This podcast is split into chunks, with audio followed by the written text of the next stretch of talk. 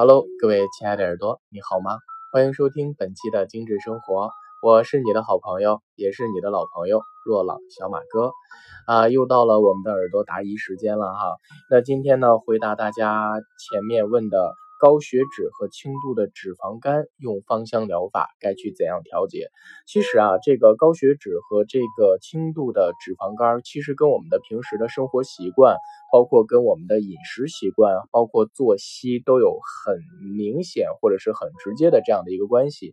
那么我想说，在做任何的疗愈和调整之前，首先生活习惯一定要。进行调整，比如说呢，在饮食当中一定要选择多纤维、多蔬菜、少油、少脂肪的这样的食物，并且呢，能够适当的进行体育锻炼、早休息，呃，烟酒方面要注意等等等等之类的。那么从方向香疗法的角度来说，其实我更建议做好这个肝脏或者是肝胆系统的养护，比如说我们可以在日常进行每天的天竺葵加任何呃一种这个柑橘类的，比如说柠檬。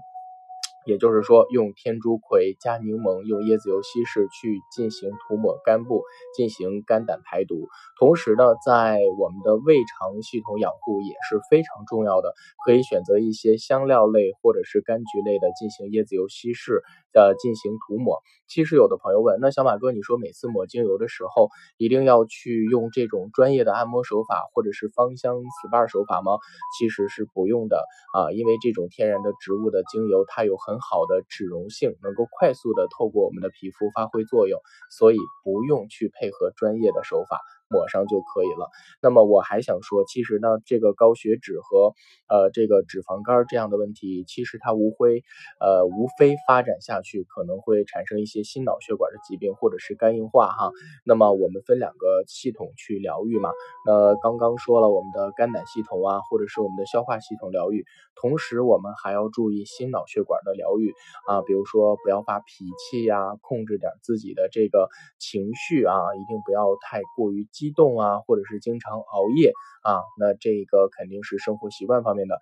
那么从芳香疗法的角度，我还建议把这些呃养护心脑血管的这个油用上啊，比如说呃我能想到的是乳香啊、古巴香脂啊、呃没药啊这些脂类的精油啊都可以常用。那怎么用呢？其实还是香薰呀、涂抹呀，在某些食品。级别的安全的精油是可以进行口服的，当然一定要在专业的芳疗师和芳香疗法医生的指导下进行使用哈。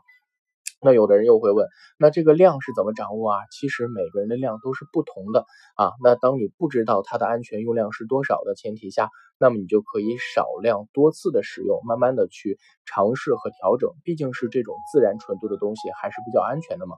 那当我说了说了那么多的精油啊，好多朋友会到网上瞎买。其实我想说，呃，一定要注意去懂得选择精油的类别，然后去鉴别精油的品质，去发现什么样的精油。是好精油和安全的精油。那关于什么是好精油，你们可以翻以往的节目去呃找哈。那么我不知道我说了这么多，你是不是对这个高血脂和轻度脂肪肝的用油有了大概的了解啊？